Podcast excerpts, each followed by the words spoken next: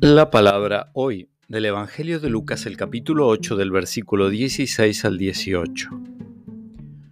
Jesús dijo a sus discípulos, No se enciende una lámpara para cubrirla con un recipiente o para ponerla debajo de la cama, sino que se la coloca sobre un candelero para que los que entran vean la luz.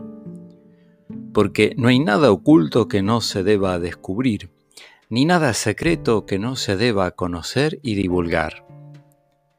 Presten atención y oigan bien, porque al que tiene se le dará, pero al que no tiene se le quitará hasta lo que cree tener.